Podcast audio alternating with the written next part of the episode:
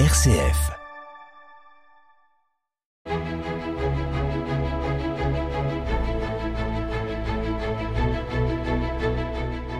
Chers amis, bonjour et bienvenue pour un nouveau numéro d'Episcorama avec Monseigneur François Touvet, évêque de Chalon. Monseigneur, bonjour. Bonjour Christopher et bonjour à tous nos auditeurs.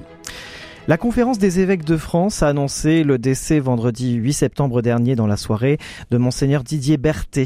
À l'âge de 61 ans, il luttait depuis deux ans contre un cancer. Il est à la tête du diocèse de Saint-Dié dans les Vosges, dans l'est de la France, depuis sept ans. Ses obsèques ont eu lieu ce mercredi 13 septembre en la cathédrale de Saint-Dié. Monseigneur, en observant votre réaction sur euh, le réseau social X, on remarque que cette disparition vous a particulièrement touché. Oui, en effet, j'ai perdu un frère. Euh, Monseigneur Didier Berthet a été nommé évêque la même année que moi. Nous avons suivi ensemble la, ce que j'appelle l'école des jeunes évêques à Rome pendant une semaine en septembre 2016. Euh, J'avais eu l'occasion de travailler avec lui aussi des questions de pastoral euh, en milieu rural avec l'évêque de Verdun, l'évêque de Langres, et puis euh, on venait de m'annoncer au mois de juillet dernier que monseigneur Berthet devait rejoindre le Conseil pour la communication euh, que je préside.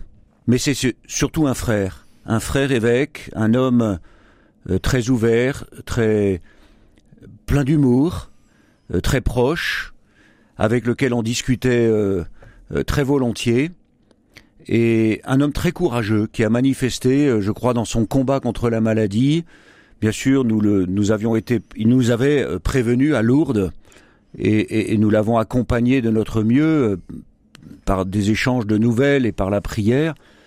Mais euh, vraiment, je crois qu'il a manifesté un grand, grand courage, surtout qu'après la période pendant laquelle il s'était mis en retrait et un administrateur avait été nommé, c'était l'évêque de Belfort, monseigneur Jachier, il a tenu à revenir dans son diocèse, reprendre son bâton pastoral, repartir en mission malgré la fatigue, il adaptait son emploi du temps. Mais vraiment un homme qui, je crois, est, euh, a été très très apprécié, tous les témoignages entendus le, le, démontrent. Mais c'est vraiment un frère. Souvent je dis que j'ai deux familles, vous voyez, j'ai ma famille de sang, mes parents, mes frères et sœurs, et j'ai une deuxième famille, c'est l'Église, et en particulier la fraternité des évêques. Et ça n'est pas un mot euh, euh, comme ça pour faire joli dans, le décor. Il y a, une, fraternité tout à fait réelle entre nous, et les évêques français, mais à, travers le monde entier. On a fait l'expérience à Lisbonne au mois d'août dernier. Donc c'est vraiment un frère que j'ai perdu. Je le pleure, mais en même temps, euh, je, sais que son témoignage de foi a donné un grand élan d'espérance dans le diocèse de Saint-Dié, les Vosges, pas si loin de nous et que ce, ce, ce, témoignage et ces sept années de ministère pastoral porteront beaucoup de fruits. Un frère euh, qui, un frère courageux, un frère qui n'a jamais rien voulu lâcher malgré euh, malgré la maladie qu'il a subie pendant plus de deux ans. Oui, c'est ça, et je pense à d'autres frères évêques qui sont malades aussi euh, dans leur corps et qui portent cela courageusement.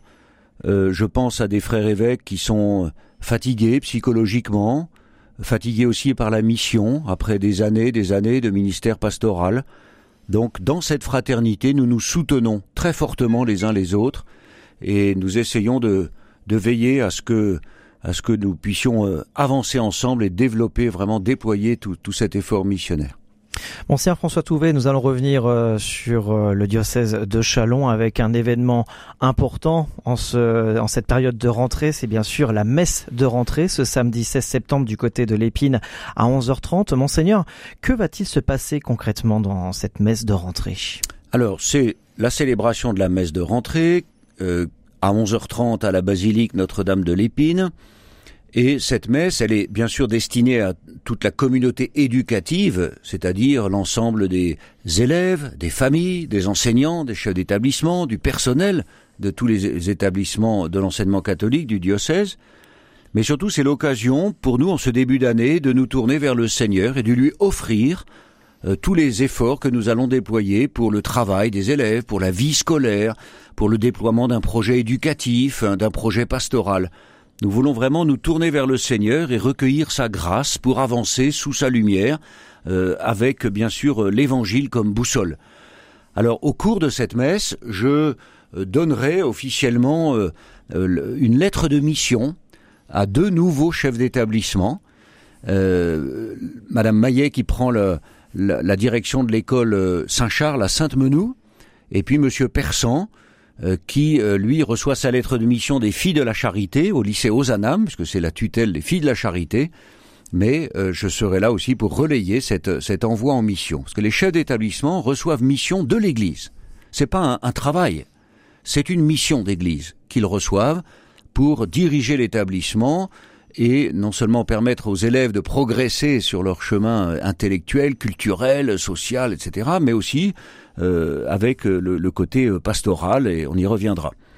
Donc voilà, une messe pour euh, ouvrir l'année euh, accueillir la, lumière du Seigneur, en même temps bénir euh, ceux que j'envoie en mission et puis renouveler ma confiance envers les autres chefs d'établissement qui seront là. Certains vont recevoir une lettre de mission un peu modifiée parce que le contexte peut changer et donc il y a de nouveaux axes de mission qui leur sont donnés.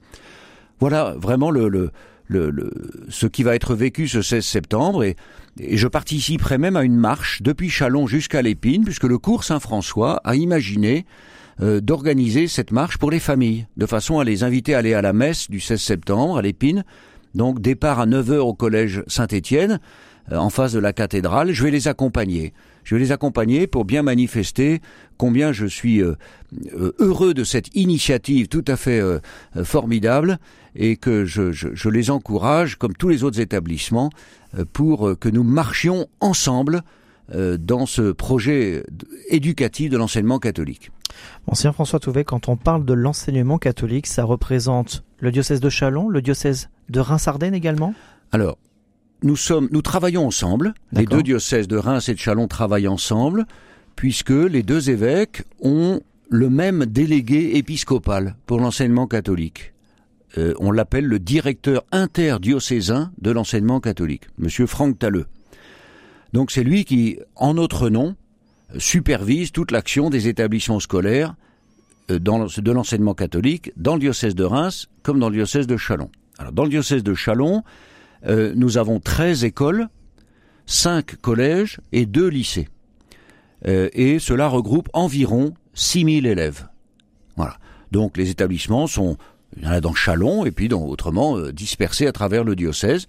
Donc dans le diocèse de Chalon, tous les établissements sont sous la tutelle diocésaine, tutelle de l'évêque, sauf le lycée Ozanam, je le disais il y a un instant, qui lui est sous la tutelle des filles de la compagnie des filles de la charité, les sœurs de Saint-Vincent-de-Paul.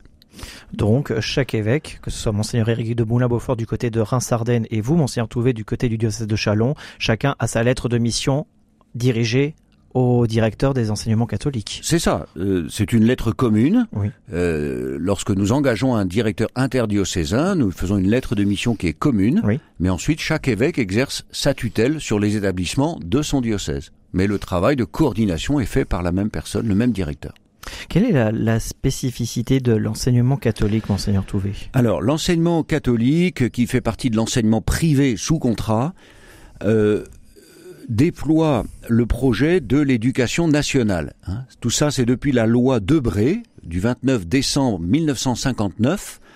C'est une loi qui régit le fonctionnement des établissements privés, donc sous la forme d'un contrat avec l'État. C'est-à-dire que nous, nous nous engageons à appliquer les programmes de l'éducation nationale, c'est-à-dire nous participons à la mission de l'éducation nationale, et actuellement on, rassemble environ 20% des élèves scolarisés les, par, l'éducation nationale, 20%. Donc il y a un contrat d'association, ce qui veut dire que nous respectons les programmes, nous les mettons en place, moyennant quoi l'État rémunère les enseignants. Donc ce qui reste à notre charge, c'est la rémunération des chefs d'établissement et d'un certain nombre de personnels euh, qui assurent le fonctionnement de l'établissement. Alors il y a aussi des accords pour les investissements sur l'immobilier selon le type de contrat d'association. On ne va pas rentrer dans le détail, mais de façon globale, les écoles sont plutôt sont suivies par les communes, les collèges sont suivis par les conseils départementaux et les lycées sont suivis par les, conseils régionaux. Mais donc l'enseignement catholique, dans ce cadre-là, il garde sa liberté d'enseignement, respectent les programmes, il y a une liberté d'organisation, de mise en œuvre, et avec le caractère propre, c'est ça l'expression consacrée, nous avons un caractère propre, c'est-à-dire que nous, notre projet a comme colonne vertébrale l'évangile et la doctrine sociale de l'Église. Donc, nous fonctionnons à égalité avec l'enseignement public, même si c'est pas tout à fait la réalité, puisque, par exemple, les aides sociales pour la cantine et les frais de transport scolaire, euh, là, nous ne sommes pas du tout à égalité avec le public, mais euh, nous sommes à égalité pour la rémunération des enseignants et un soutien en investissement pour l'immobilier mais euh, tout, tout n'est pas fait. Et ça demande aussi un gros effort de notre côté par nos associations propriétaires des immeubles, les associations de gestion des établissements, pour assurer la bonne marche de, de tout cela. Mais vous voyez, c'est sous contrat avec l'État, les programmes sont respectés, mais nous avons notre liberté et nous y tenons, le caractère propre qui nous caractérise, mais nous nous sommes engagés aussi à accueillir, enfin à respecter la liberté de conscience, à accepter aussi dans nos établissements des élèves qui ne sont pas catholiques c'est l'école pour tout le monde, ouverte à tous, mais nous dit proposons un projet explicitement euh, chrétien évangélique. Monseigneur Touvet, avant, avant de nous quitter, vous comme, euh, comme évêque, qu'attendez-vous des établissements d'enseignement catholique? Alors pour moi, ce sont des lieux privilégiés de, de la mission, euh, de, pour l'annonce de l'Évangile. Euh, dans le projet missionnaire diocésain Prophète de l'Espérance, tout le monde le sait, nos auditeurs le savent bien depuis qu'ils m'entendent en parler, j'ai donc souhaité engager le diocèse dans une démarche pour développer un réseau d'oasis pour accueillir de nouveaux croyants. Eh bien, je, je compte sur nos écoles, nos collèges et nos lycées de l'enseignement catholique pour être des oasis, à savoir des lieux où tous les élèves, mais aussi les parents, les enseignants, c'est-à-dire tous les membres de la communauté éducative, vont pouvoir à la fois se former, approfondir aussi la foi et se tourner vers Dieu, vivre une fraternité authentique, apprendre le service du prochain et participer à l'annonce de l'Évangile.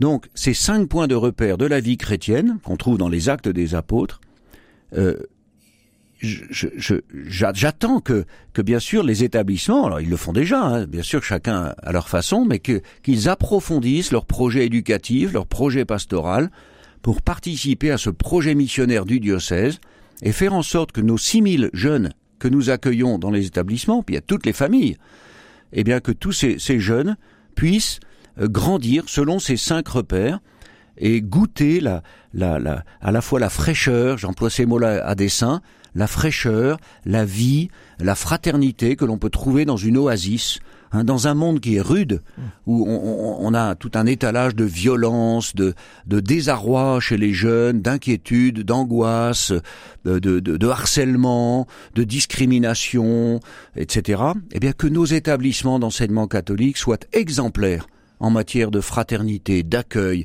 euh, d'ouverture à l'autre, mais aussi soient des établissements courageux pour proposer un projet authentique qui ouvre un beau chemin de vie pour nos jeunes et leurs familles. C'est tout ce qu'on peut souhaiter. Merci, Monseigneur François Touvet, d'avoir été avec nous aujourd'hui dans l'Episcorama. C'est ainsi que nous clôturons cette émission.